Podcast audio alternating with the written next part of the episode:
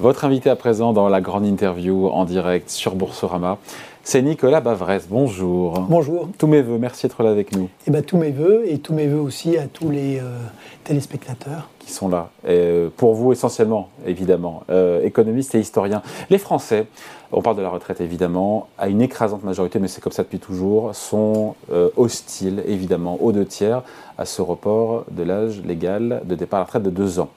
Que doit dire le gouvernement pour les convaincre, en tout cas si tant est que ce soit euh, possible, parce que ça semble quand même mission impossible vu le, rejet massif des Français.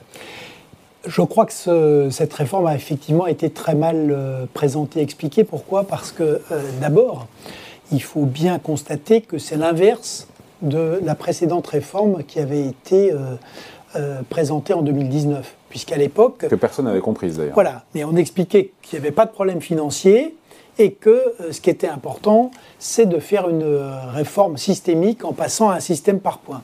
Or, aujourd'hui, on explique exactement l'inverse, c'est-à-dire que ce n'est pas un problème systémique, c'est un problème financier. Je pense que de fait, on est maintenant sur la bonne réforme. Mais personne, et surtout pas le président de la République, ne s'est donné la peine d'expliquer pourquoi on était passé de l'un à l'autre.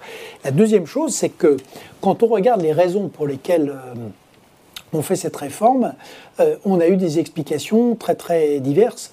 On a expliqué que c'était pour avoir de l'argent pour financer euh, l'amélioration de la prise en charge de la dépendance. Euh, à un autre moment, on nous a expliqué que c'était pour, pour financer la transition climatique.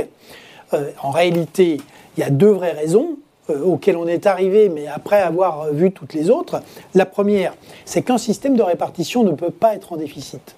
Ça, c'est une confusion euh, qui est pourquoi il peut pas au, cœur, du problème? L'État bouche le, le, trou. Hein. Non, mais parce que le, dans un système de répartition, si vous laissez ça la confusion, c'est que tout le monde raisonne comme si, comme si on était en capitalisation. C'est-à-dire que les Français pensent que euh, parce qu'ils ont cotisé, ils ont droit à un certain montant de retraite. Mais en fait, les, aucun d'entre nous ne cotise pour sa retraite. Hmm nous cotisons pour payer les pensions de ceux qui sont cette année euh, euh, à, la, à la retraite. En situation de retraite et pour payer les, pensions euh, d'aujourd'hui. Et c'est pour ça que la répartition ne peut pas être en déficit, parce que sinon, ça veut dire qu'on spolie les générations, les générations futures qui devront gérer. Sauf si l'État prend sa charge. Devront, mais non, ça mais fait, les, ça fait déficits en plus. Oui, mais ça, c'est de l'impôt différé. Donc, de toute manière, y compris si vous financez par la dette, ça veut bien dire que vous reportez aussi sur les générations futures. Donc, la répartition ne peut pas être en déficit. Et puis, il y a une deuxième raison qui est. Le système n'est pas en faillite quand le gouvernement nous dit que si on ne réforme pas, le système est en faillite. Gabriel Attal, ce n'est pas la réalité. Ben, comme je vous dis, en faillite, euh, euh, mais on va revenir, ça c'est le deuxième argument, c'est qu'il n'y a pas de faillite au sens où... 13 euh, milliards d'euros en 2030, c'est une somme, mais oui, pas... Il y a un déficit. Il y a 350 milliards d'euros de pension quand même. Hein. Oui. Alors simplement, c'est la deuxième partie de l'explication, c'est qu'il faut quand même tenir dans les grands événements de 2022, il y a ce qui s'est passé au Royaume-Uni, où en 10 jours, un grand pays européen, qui a à peu près le même PIB que nous, a failli sauter financièrement. Et vous avez vu que la première, le lien direct, alors le système chez eux est différent, pour le coup, c'est, c'est que pourquoi est-ce que la Banque d'Angleterre a fait un changement complet? C'est parce que les fonds de pension allaient sauter, ce qui est quand même intéressant. Et donc, aujourd'hui, quand on voit ce qui s'est passé au Royaume-Uni, quand on regarde aussi euh, ce qui s'est passé euh, pour l'Italie ou pour la Grèce, la Grèce euh, a sauté à cause des retraites qui représentaient Vous êtes sur la même ligne qu'Agnès Verdi-Molinier, qui était là hier sur ce plateau, qui m'a dit euh, si on ne fait pas la réforme des retraites, il y a un risque d'attaque des marchés sur la dette française. Alors, ça, je ne pense pas que le lien soit aussi immédiat, mais ce qui est certain, c'est qu'aujourd'hui, la France va passer les 3 000 euh, milliards d'euros de dette publique. C'est un pays qui est avec une croissance faible, un chômage élevé, une productivité qui stagne. Euh, et, des dépenses publiques qu'elle n'arrive pas à maîtriser. Donc, même s'il n'y a pas de lien direct, c'est vrai qu'aujourd'hui, c'est un des rares domaines sur lesquels le gouvernement pourrait envoyer un message positif au marché, mais aussi à nos partenaires européens, pour dire que la France prend au sérieux la situation de ses finances publiques euh, et l'évolution de, le, et, l'évolution de la dette. Donc, en fait, ce sont ça les deux vraies raisons. Et donc, le gouvernement, selon vous, ira jusqu'au bout les fortes mobilisations qui sont en train de monter en puissance manifestement ne feront pas reculer le gouvernement? Écoutez, euh, aujourd'hui le gouvernement euh, est, face à deux difficultés qu'il a sous-estimées. La première difficulté, c'est la mobilisation de la rue. Hum. Euh, donc le pari était fait que, à cause des problèmes d'inflation, à cause des problèmes de crise énergétique, que les Français, il y aurait certes un peu d'agitation, mais qu'il euh, n'y aurait pas de, vraie mobilisation euh, de l'opinion et de la rue. Et ça, clairement, et que les syndicats étaient isolés, mm. euh, et que les syndicats eux-mêmes seraient obligés, après une démonstration de force, mais de rentrer assez vite dans le rang. Ce n'est pas du tout le scénario qui se dessine aujourd'hui. Et puis, il y a le deuxième front qu'il ne faut pas oublier, qui est le front parlementaire. Mm. Et là encore, le pari du gouvernement, c'était de dire que de passer un accord avec LR, et puis. On y euh, est, non? euh, ben, Là encore, les choses sont beaucoup plus compliquées parce que ce que je note quand même aujourd'hui, c'est qu'il y a une partie euh, quand même assez On a de plus en plus de députés LR qui expliquent qu'ils ne voteront pas ou qu'ils voteront contre, mais même dans la majorité, on commence à avoir un certain nombre de, notamment venant de l'aile gauche de la majorité, un certain nombre de gens qui expliquent aussi qu'ils ne voteront pas euh, le, projet. Donc on revient au 49.3 Donc euh, on revient, à mon avis, au 49.3, ce qui d'ailleurs est d'un point de vue constitutionnel plus solide que l'utilisation du 49.1. C'est le dernier problème, c'est que euh, le 49.1 qui permet donc de, de, limiter le temps de parole et ensuite de transmettre automatiquement au Sénat, c'est quand même normalement uniquement euh, pour des textes qui sont de nature budgétaire. Et il y a quand même une vraie question. Évidemment, comme je l'ai dit, euh, il y a un impact euh, évident, direct, sur les finances publiques de la France. Mais est-ce que la réforme du système de retraite se résume à un problème budgétaire À l'inverse, je pense qu'on peut soutenir le contraire. Et donc, il y a un vrai débat constitutionnel sur cette utilisation possible de l'article 47-1. Et donc, comment alors, euh, c'est quoi, la, pas la fin de l'histoire, mais comment, comment ça évolue, euh, in fine, politiquement euh, Imaginons que la rue continue à se mobiliser, qu'il y ait des défections de la part de députés, de la majorité ou, de LR, ça se termine comment? Eh bien, si vous voulez, le, on en revient à ce que ce, ce qu'Emmanuel Macron et son gouvernement ont beaucoup de mal à faire, c'est-à-dire qu'il faut faire de la politique. C'est-à-dire qu'une majorité, euh, ça se construit, ça s'entretient, surtout quand euh, elle n'existe pas euh, spontanément. Et, donc ce travail, pour l'instant, me paraît insuffisamment.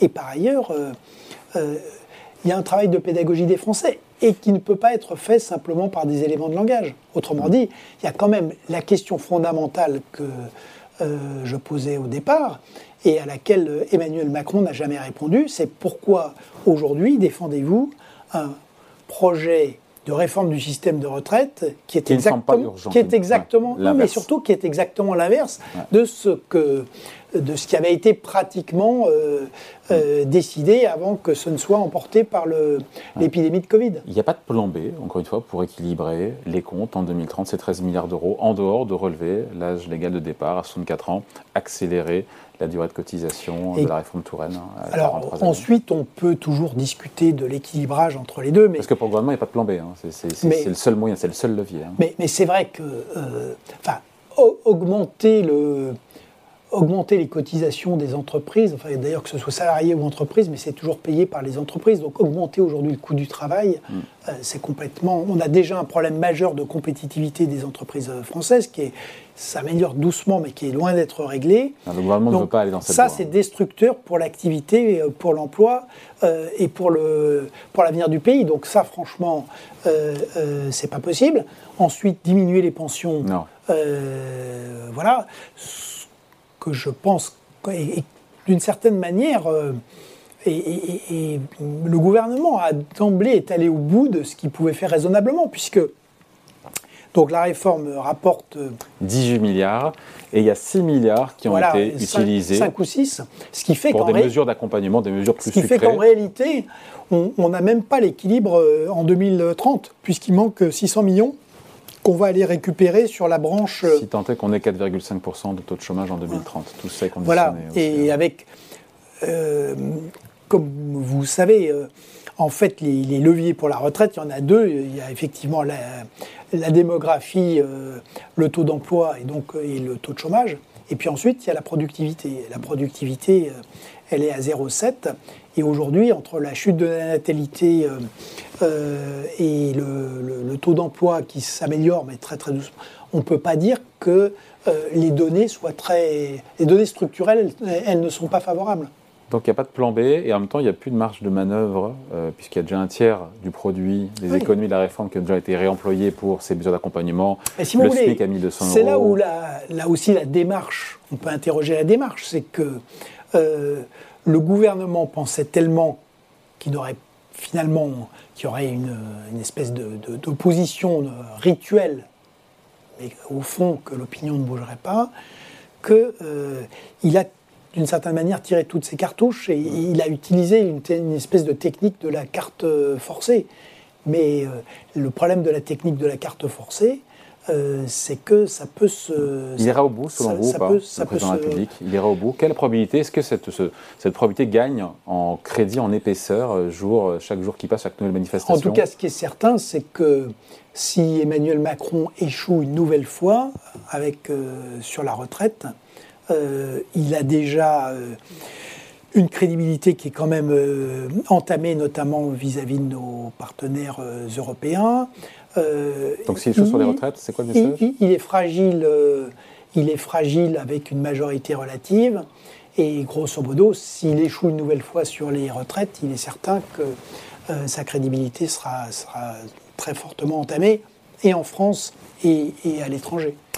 Tiens, puisqu'on parle de l'étranger, on va parler de la Chine et aussi de, l'inflation, parce qu'il y a aussi tout ça est lié. On a, je voulais avoir votre opinion sur l'inflation, Nicolas Bavrez, qui semble se retourner surtout aux États-Unis, en Europe de manière globale, un peu moins sur l'inflation sous-jacente. Euh, est-ce que le pire de l'inflation est derrière nous? Est-ce qu'on va retourner rapidement vers des 2-3% d'inflation? Trois remarques.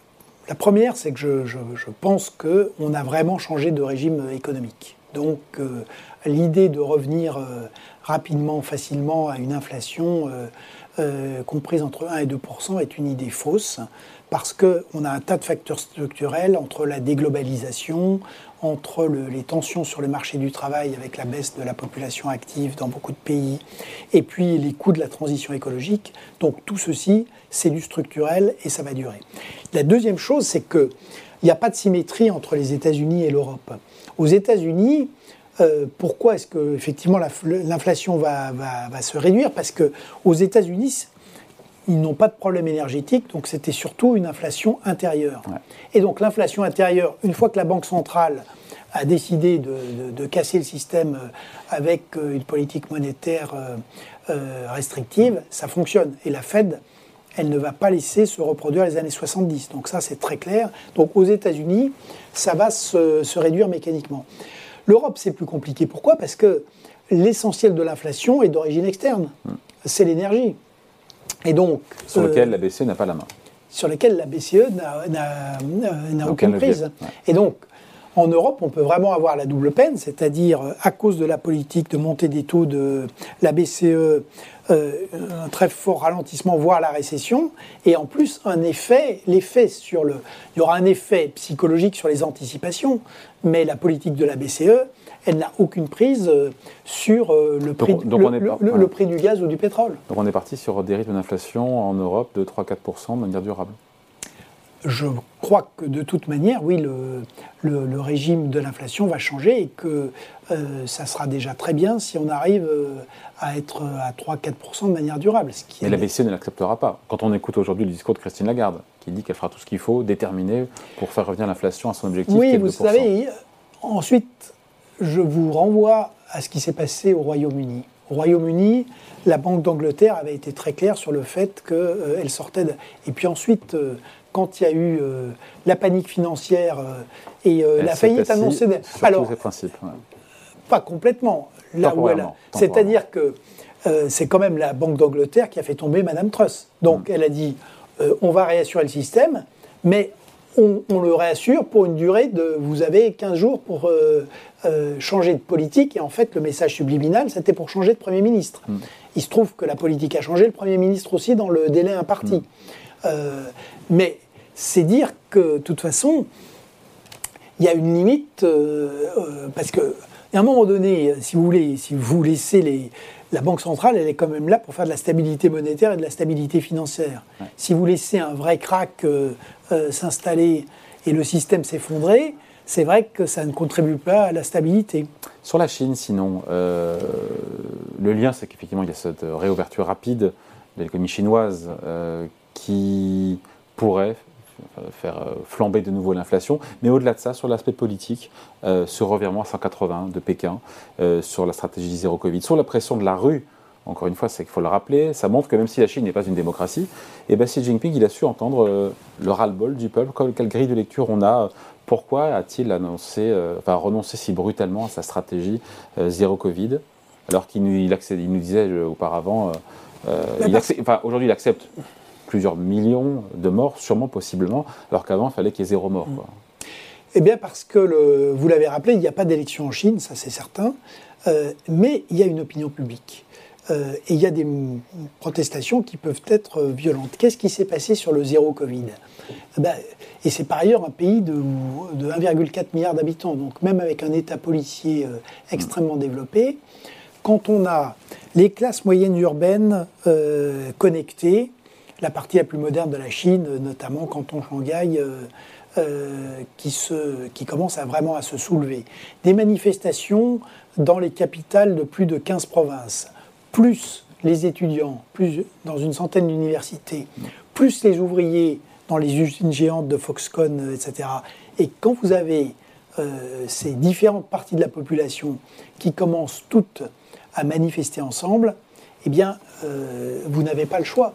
Et, en même temps, il sortait d'un congrès où il sortait renforcé pour un troisième mandat, possiblement un mandat à vie du, du congrès oui, mais si vous voulez, Il aurait pu être beaucoup plus resté sur une posture beaucoup plus euh, rigide et cohérente. Mais si vous voulez, même les systèmes totalitaires, donc euh, Xi Jinping a complètement contrôlé le parti et il a fait en sorte qu'il n'y ait plus que c'est très proche qui soit autour de lui. Mais en même temps, ça veut dire que le, plus on fait ça, et moins on a de prise, moins on comprend ce qui se passe dans l'économie et la société. Mm. Et donc, euh, qu'est-ce qui se passe par ailleurs? Et c'est l'autre. Euh, donc c'est quand il a vu monter cette. Euh, oui, plus le fait que Xi Jinping, c'est quand même l'homme qui a fait passer la croissance de la Chine de 9,5% par an à 2 à 3% par an. Et que les, les conséquences sont immédiates. Aujourd'hui, vous avez un jeune diplômé sur cinq en Chine qui est au chômage. Et quand on sait les sacrifices de toute une famille pour faire en sorte que mm. euh, un jeune soit diplômé en Chine, euh, c'est une, vraie, euh, une vraie tragédie. Donc aujourd'hui, la Chine est dans une situation très compliquée parce que il y a un vrai problème démographique. Il y a moins de 10 millions de naissances pour un pays qui est maintenant un pays de 1,4 milliard, ce qui veut dire qu'il y a le retournement. L'Inde est en train de passer devant. Il y a un vrai problème économique parce que bah, la reprise le, retour au principe maoïste, euh, la reprise en main de la finance, de la technologie, euh, de l'éducation, euh, le Parti communiste dans les entreprises, les centres de recherche et les universités, ben ça, ça fait que tout s'arrête et qu'aujourd'hui, ben, les gens ne veulent pas prendre de risques. Et vous avez vu qu'il y a une dimension de protestation contre la censure. Il y a deux instruments que les Chinois utilisent qui sont redoutables. Il y a la grève des naissances, et puis il y a le fait que beaucoup de jeunes Chinois maintenant euh, font semblant de travailler. Ils vont, euh, mais ils font le minimum. Et, donc euh, aujourd'hui, vous avez ces formes de protestation larvée, mais qui commencent à avoir un, véritable impact. Donc Xi Jinping a été obligé de lâcher du lest. Sur le fond, c'est purement tactique, donc il ne fait pas de doute que le durcissement idéologique du régime euh, reste. Il fait son durcissement militaire aussi. mais il a lâché du lest aussi un peu sur l'agressivité de la Chine vis-à-vis de, du reste du monde. Et pour une raison évidente, c'est que à cause de, j'allais dire, le, du poids que cette stratégie zéro Covid a fait peser sur la population, en fait, euh, toute la conversion du modèle chinois vers la consommation intérieure est complètement euh, bloquée. Donc euh, aujourd'hui, la, la Chine est à 2-3% de croissance et toute cette croissance est liée aux exportations. Dans un monde Hmm. Donc extérieur, c'est le contraire dans, du dans un monde extérieur que le régime euh, euh, présente comme de plus en plus hostile et vis-à-vis duquel le régime est de plus, plus en plus agressif. Donc il y a un moment donné où, euh, si vous voulez, Xi Jinping, euh, il a mis des, il a cassé l'immobilier, il a cassé la consommation euh, et euh, il a mis la Chine en, en risque avec le reste du monde. Et, donc, bah, ça se traduit évidemment par le par la chute, par la chute de, de la croissance. Et par ailleurs, c'est vrai que les États-Unis sont toujours très fragiles intérieurement, mais en termes de facteurs de puissance, il ne fait pas de doute que les, les États-Unis ont spectaculairement repris la main. Ce qui veut dire que le leadership mondial visé par euh, Pékin à horizon 2050 est toujours euh, jouable ou le match est plié pour les Américains? Alors le match n'est jamais plié parce qu'on on a vu justement, que- mais en tout cas, le match s'est singulièrement rééquilibré depuis 2022. Et les États-Unis, maintenant, les gains de productivité euh, tournent autour de 2% par an, la population euh, augmente, euh, et surtout le énergie, technologie, agriculture, armement, dollars, euh, sont de valeur retour. refuge, euh, extraterritorialité du droit américain. Ouais. Si vous voulez, la démonstration de puissance qui a été faite au cours de l'année 2022 par tous ces instruments de soft power, Avec une tech ébranlée quand même aussi à Wall Street hein, en termes de valorisation. alors elle était branlée, mais sur le. euh, parce que euh, c'est aussi logique que le- la bulle était complètement délirante. Mais si on regarde d'où vient aujourd'hui euh, l'innovation, euh, regardez encore en matière d'intelligence artificielle, c'est quand même très spectaculaire de voir l'avance prise par les, États-Unis. Donc, euh, ça s'est en, tout cas rééquilibré. Et du coup, il y a ce, changement des, dirigeants chinois, mais je le répète, c'est un changement tactique, c'est pas un changement qui ne remet stratégique. rien en cause le fond. Merci beaucoup en tout cas. Merci Entretien, infiniment. donc avec Nicolas Bavrez, euh, la grande interview sur Boursorama. Merci beaucoup. Merci. Au revoir.